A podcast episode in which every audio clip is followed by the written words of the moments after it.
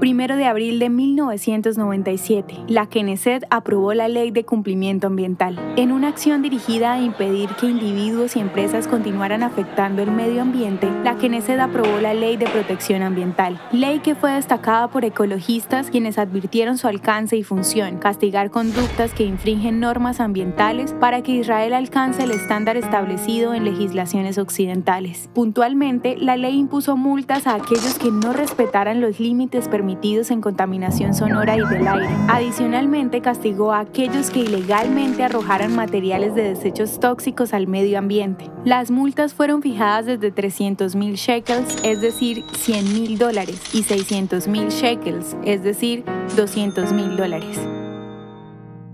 ¿Te gustaría recibir estos audios en tu WhatsApp? Compartimos nuevos episodios todos los días. Suscríbete sin costo alguno ingresando a www.hoyenlahistoriadeisrael.com. Hacerlo es muy fácil.